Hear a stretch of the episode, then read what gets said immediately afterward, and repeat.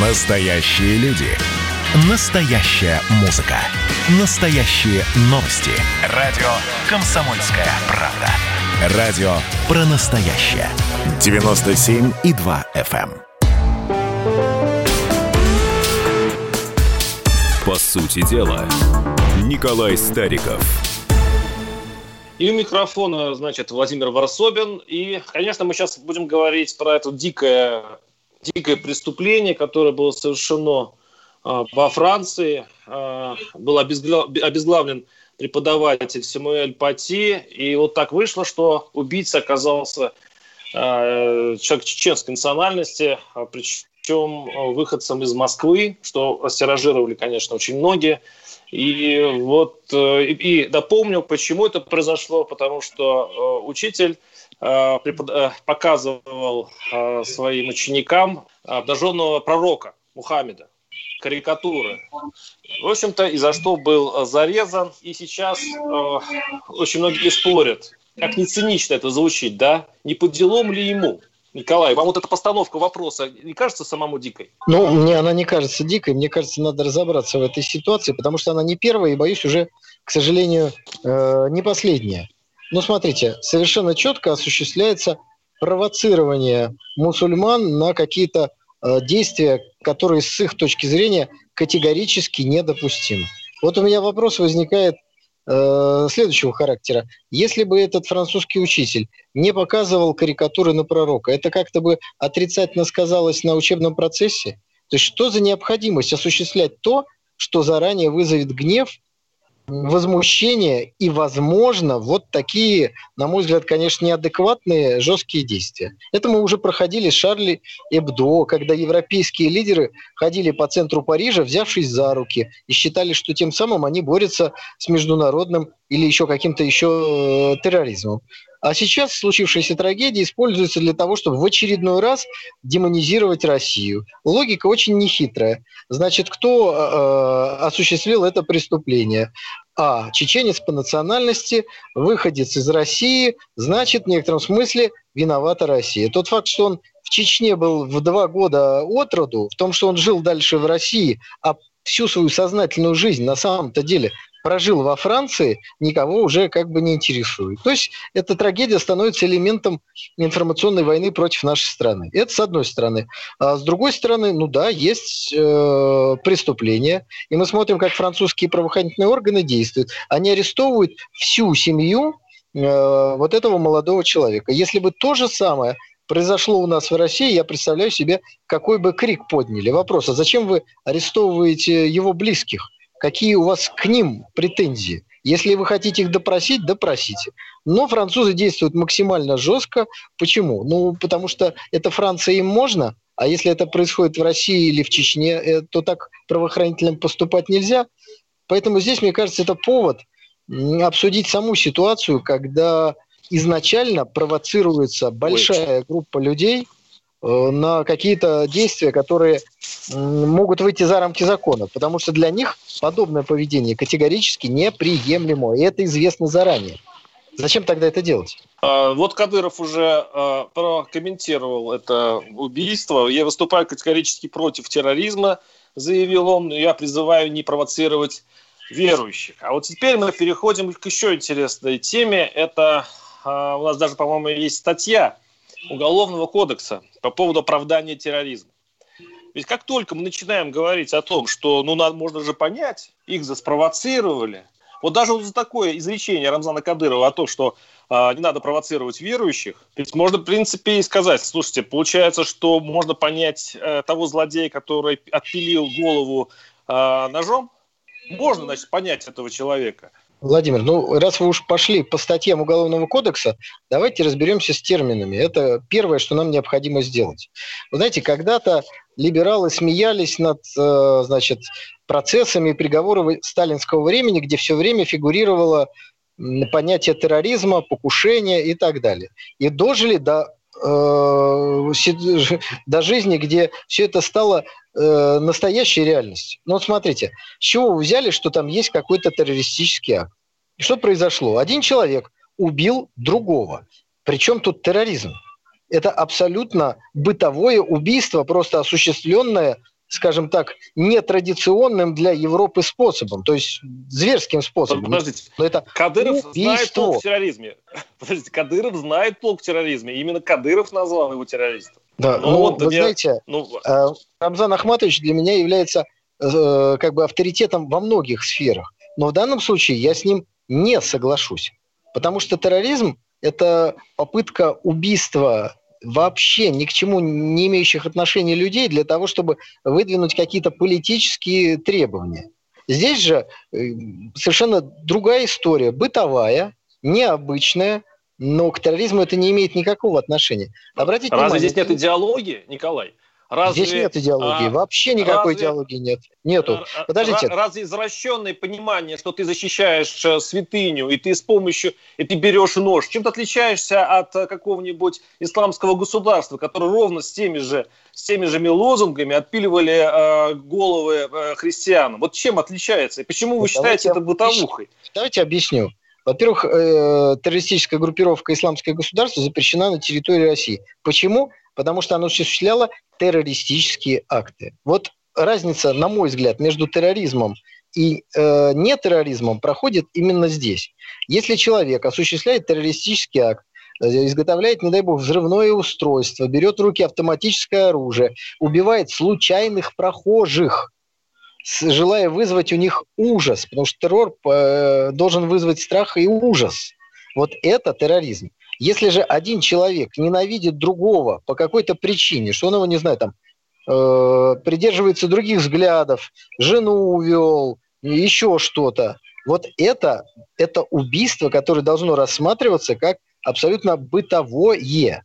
К терроризму это не имеет никакого отношения вообще. Николай, вам в адвокаты идти вот как раз этой чеченской семье, я думаю, что вы, в принципе, стали на хорошую юридическую вот линию, которая может его защитить. Но на самом деле человек, который во имя Аллаха убивает людей, у нас кроме как террористами не называются. Вы хотите внести какую-то новую, свежую струю в обсуждение террора, вы будьте в этом случае осторожны, потому что все-таки у нас законы, они непредсказуемы. Вот, Владимир, я предлагаю вам быть осторожным в суждениях, потому что вы можете абсолютно невольно, в чем я не сомневаюсь, что вы этого не хотите, оскорбить миллионы людей которые исповедуют ту или иную религию. У нас Каким никогда... образом?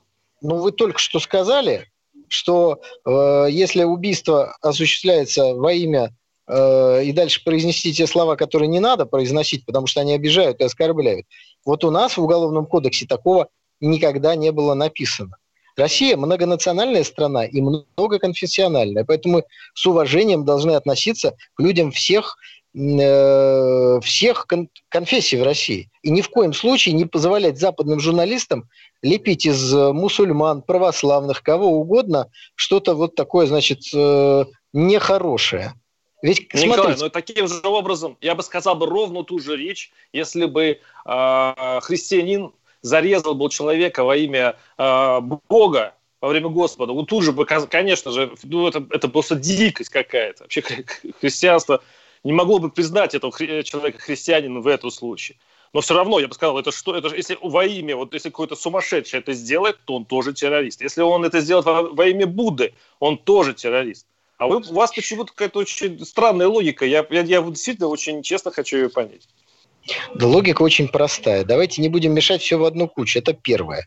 Второе. Сейчас очевидно, что эта история используется для антироссийской пропаганды. А я не очень люблю подбрасывать э, хворост в, в костер антироссийской пропаганды, которую разжигают наши с вами соседи по континенту Европы. Поэтому здесь нужна спокойная, взвешенная ситуация. Пусть французские правоохранители расследуют эту историю. Вот я пока могу сказать только это. Не вижу здесь никакого терроризма. Если выяснится, что этот молодой человек входил в ячейку террористической организации, и они готовили массу взрывов в Париже, ну тогда, наверное, э, и нужно будет судить его за подготовку террористических каких-то актов. А пока произошло бытовое убийство, и я так понимаю, что, э, собственно говоря, речь идет о расследовании именно этого действия. Потому что сегодня, обратите внимание, что бы ни произошло в Европе, сразу клеют к этому вот такой ярлык террористический акт. Человек с молотком в Лондоне вышел на улицу, это террорист. Какой это террорист? Это какой-то сумасшедший, заведенный, не знаю, там, каким-то, может, наркотиками человек, но какой-то террорист. Террорист готовит бомбы, террорист на Ближнем Востоке ездит на танках, у них есть система залпового огня и автоматическое оружие. Как только это докатывается до европейских столиц, почему-то террорист – это человек, который взял вилку, нож или молоток. То есть ерунда какая-то. Поэтому бытовые убийства – это одно, но к терроризму это не имеет никакого отношения. Вот ровным счетом никакого. Хорошо, мы э, или вернемся к этой теме, или возьмем следующую, мы еще посмотрим. Мы э, сейчас э, прервемся на небольшой блок рекламы. Оставайтесь с нами про общение, про обмен информацией, эмоциями. Миша, я не могу это письмо не прочитать. Вас приветствует город-герой Минск. Спасибо вам большое за вашу передачу. Слушаем вас всем цехом. Так, ну вот такой вот э, наш соотечественник из Пекина привет передает. Вот, э, но мы, с другой стороны, очень рады, что нас Грузия слушает. Привет. Гамарджова. Гамарджова. Оттуда самые главные мировые новости у нас приходят. Мир стал плотнее, да, он стал более спрессованным. Комсомольская правда. Это радио.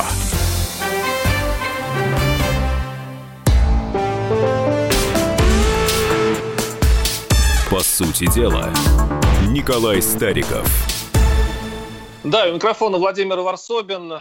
Э, переходим на карабахскую тему.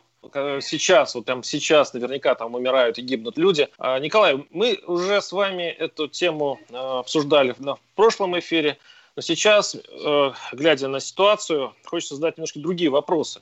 Ведь может случиться так, а это случается, что Азербайджан побеждает, и Армения на грани поражения. Возможно, потому что сейчас 10% территории Карабаха уже у, э, у Азербайджан, и э, может так случиться, что скоро войска войдут в Степанакерт, начнется гуманитарная катастрофа и излюбленная позиция России на середине, когда э, не хочется вмешиваться, при том, что Турция вмешалась руками и ногами и вообще становится королем этого региона – мы не можем так долго себя вести. Вот скажите, в случае такого терминального обострения конфликта, чью сторону нужно принять России? А почему вы решили, что Россия должна принимать какую-то сторону в конфликте, где ни одна из сторон спасибо ей за принятие этой стороны э, не скажет? Это первое. Второе. История. Вам, коллега, История вам... может сказать спасибо а, или вот наоборот. Вы.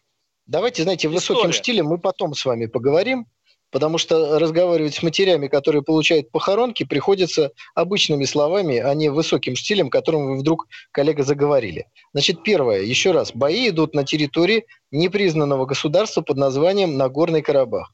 Это государство не признано даже Арменией. В отношении Нагорного Карабаха, который не признан даже Арменией, у России нет никаких обязательств. Это с одной стороны. С другой стороны, Россия, как единственная сторона, заинтересованная в окончании этого конфликта, как никто другой, предпринимает титанические усилия, чтобы закончить это.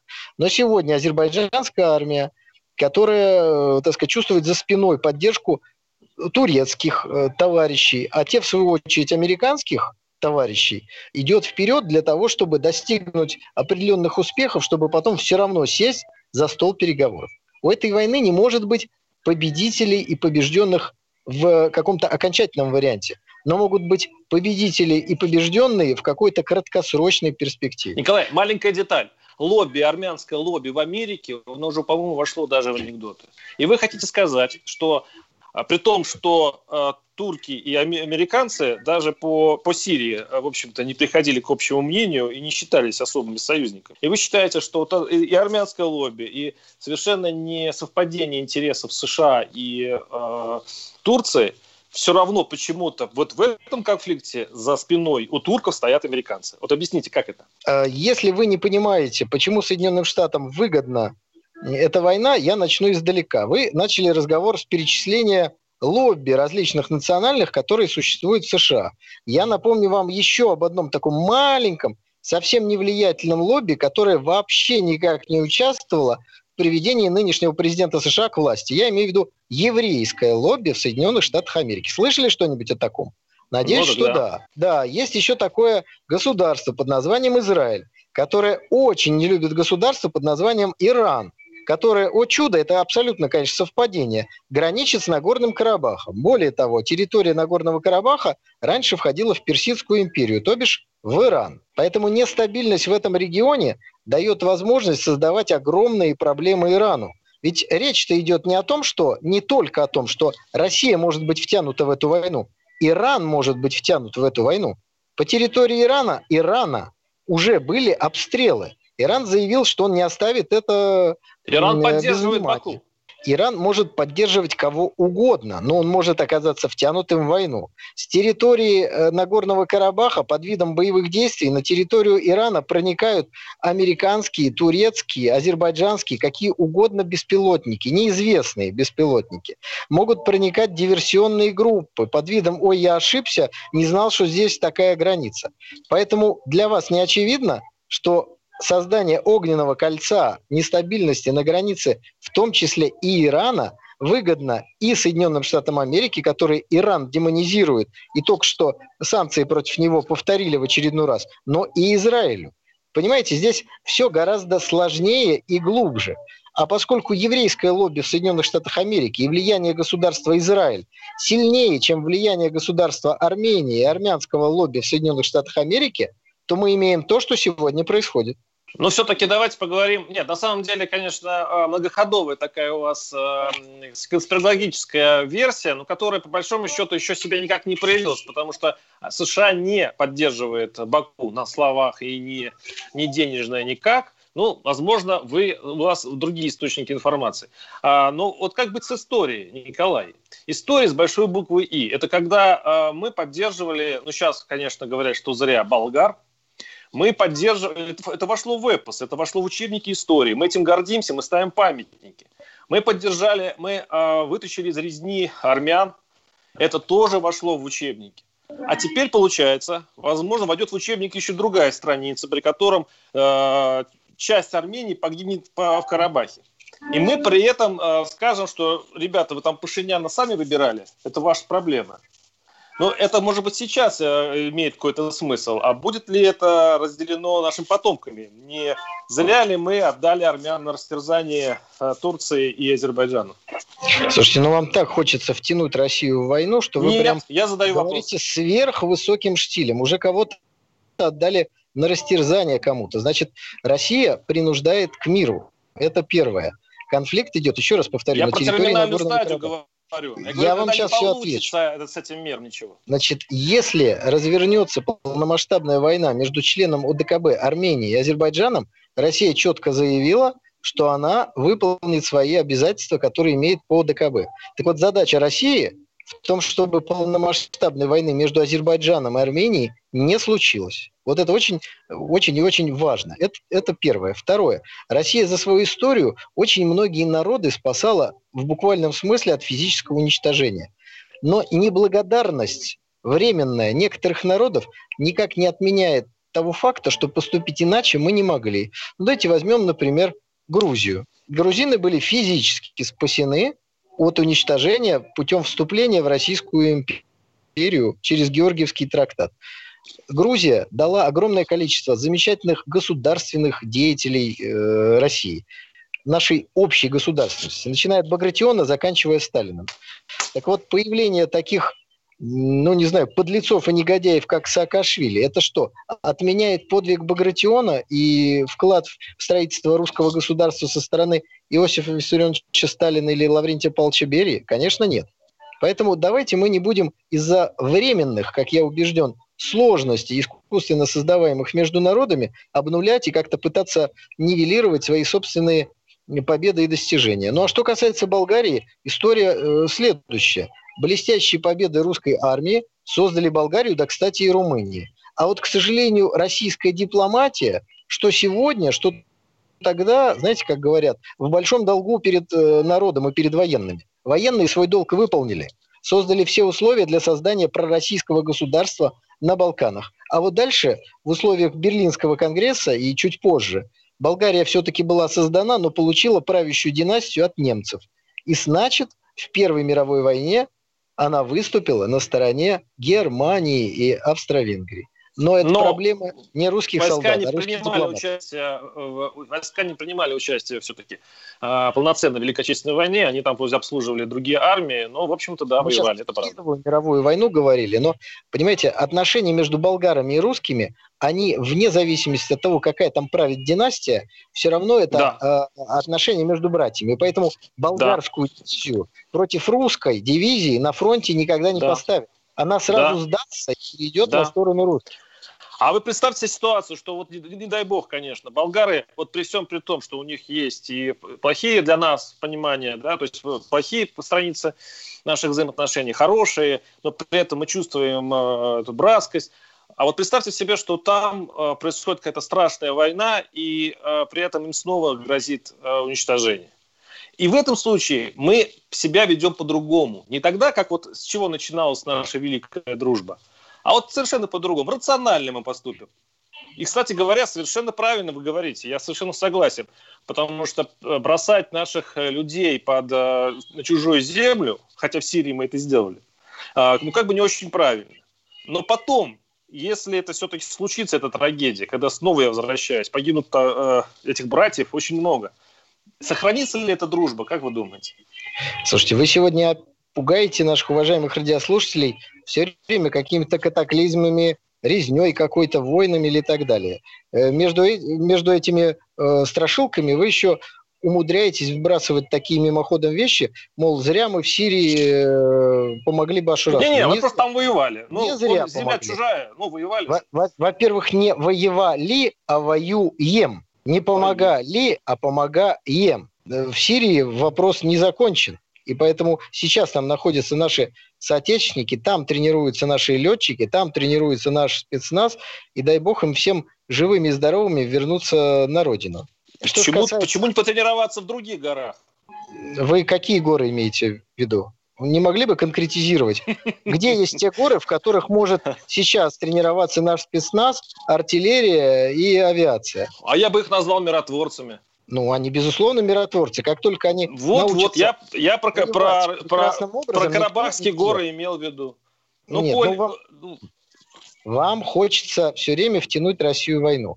Значит, это, это это все слушатели слышат. Теперь по поводу Болгарии. Вот вы опять задаете вопросы про Болгарию. Ну, давайте будем разговаривать как взрослые люди. Давайте, что, Николай, ребят... но только через, не... только через несколько минут, потому что мы уходим на небольшой блок рекламы. Георгий Бофт. Политолог, журналист, магистр Колумбийского университета, обладатель премии «Золотое перо России» и ведущий радио «Комсомольская правда» авторскую программу Георгия Георгиевича «Бофт знает». Слушайте каждый четверг в 17.00 по московскому времени. А что такое деньги по сравнению с большой геополитикой? Мы денег тут не считаем.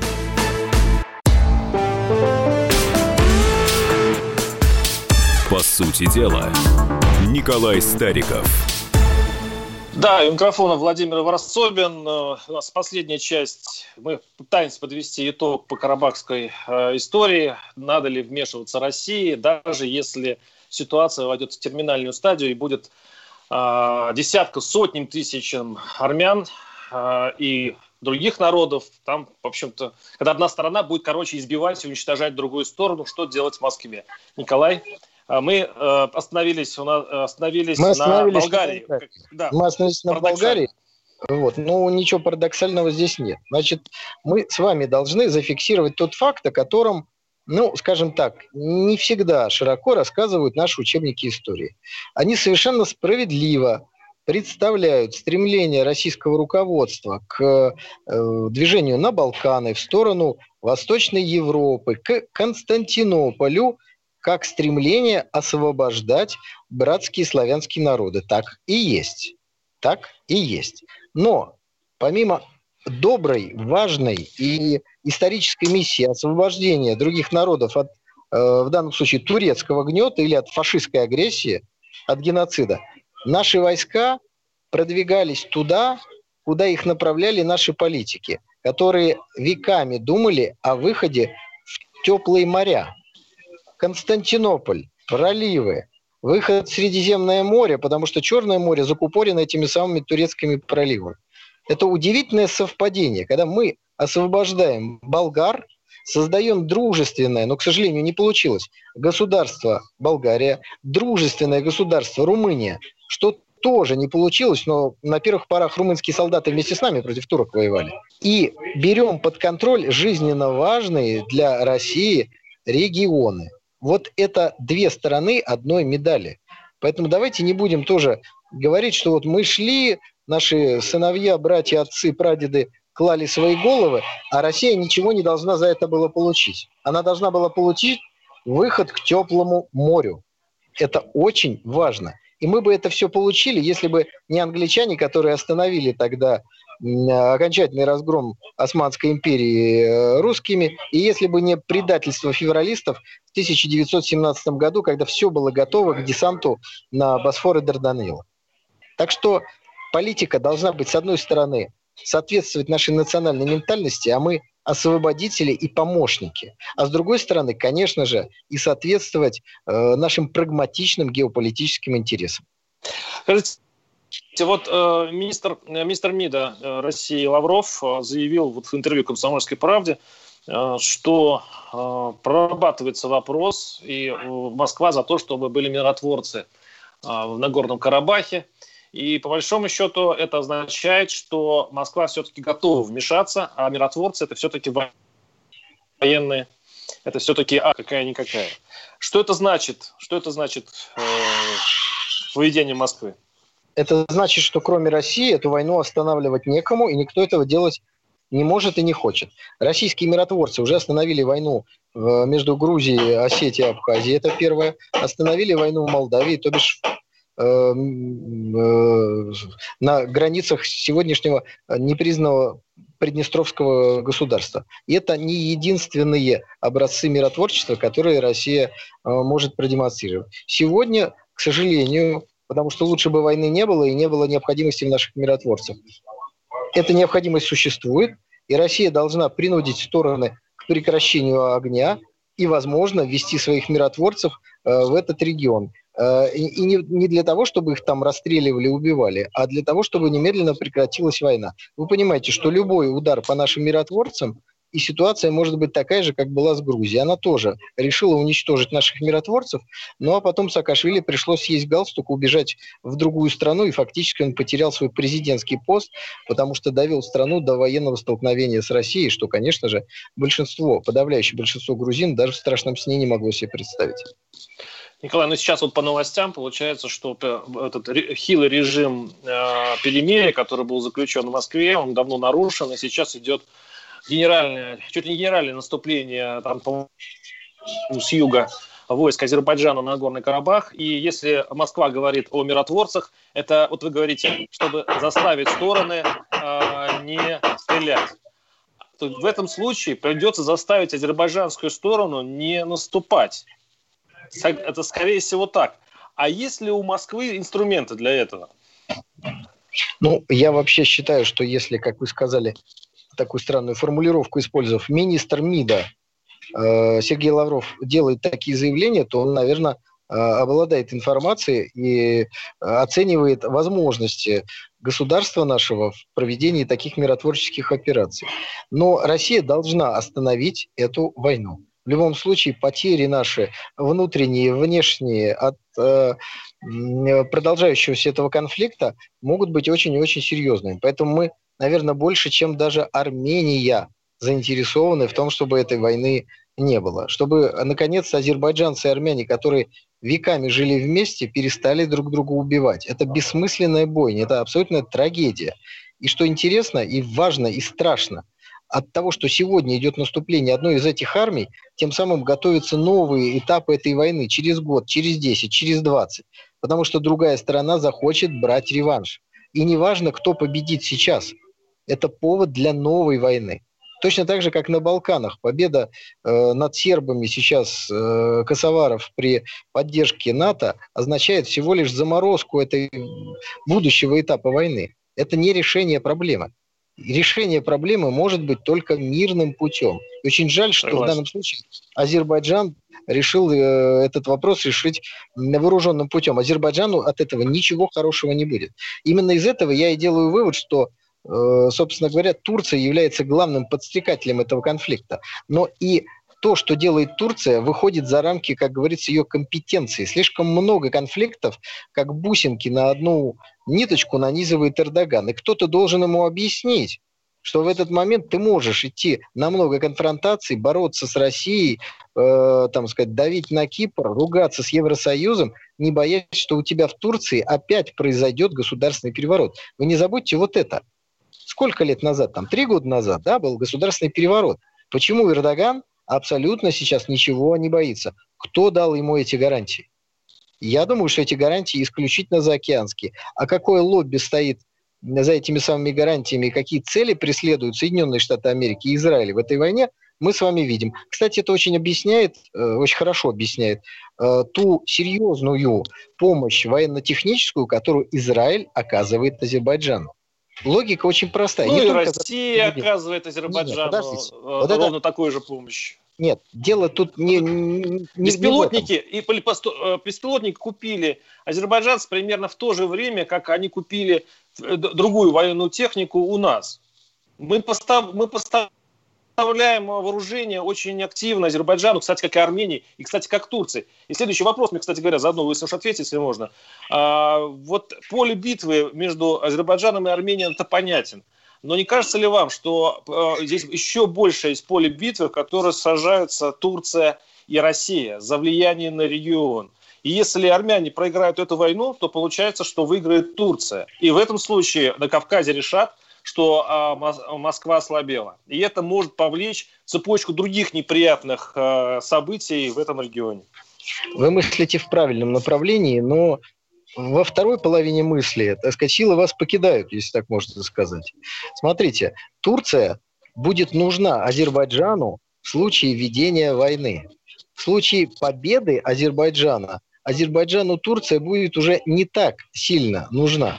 Поэтому Турция заинтересована не в триумфальном, э, так сказать, шествии азербайджанских войск, а в тяжелых боях, в ходе которых не будет ни правых, ни виноватых, может быть какие-то успехи. И чем сложнее военное положение Азербайджана, тем больше Азербайджану нужна э, военно-техническая, с там, советниками, деньгами, дипломатической поддержкой Э, содействия со стороны Анкары. Вот в чем. То есть Анкара заинтересована в любом течении, в любом течении э, военных действий. Даже представим себе военное Николай, поражение. Вы не отвечаете на вопрос. Я про Россию все-таки спрашивал. Я вам отвечаю вот, на вопрос.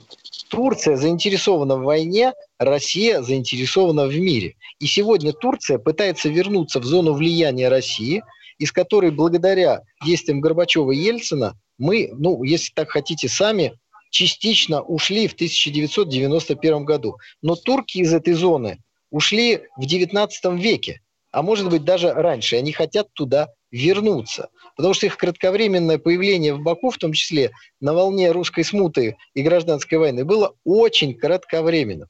То есть сегодня идет попытка отыграть геополитическое поражение Османской империи на пару веков назад. И уж если вы посмотрите на карту России, вспомните количество русско-турецких войн, вспомните, что огромное количество тех территорий, которые мы справедливо считаем своими, когда-то когда-то входили в состав Османской империи.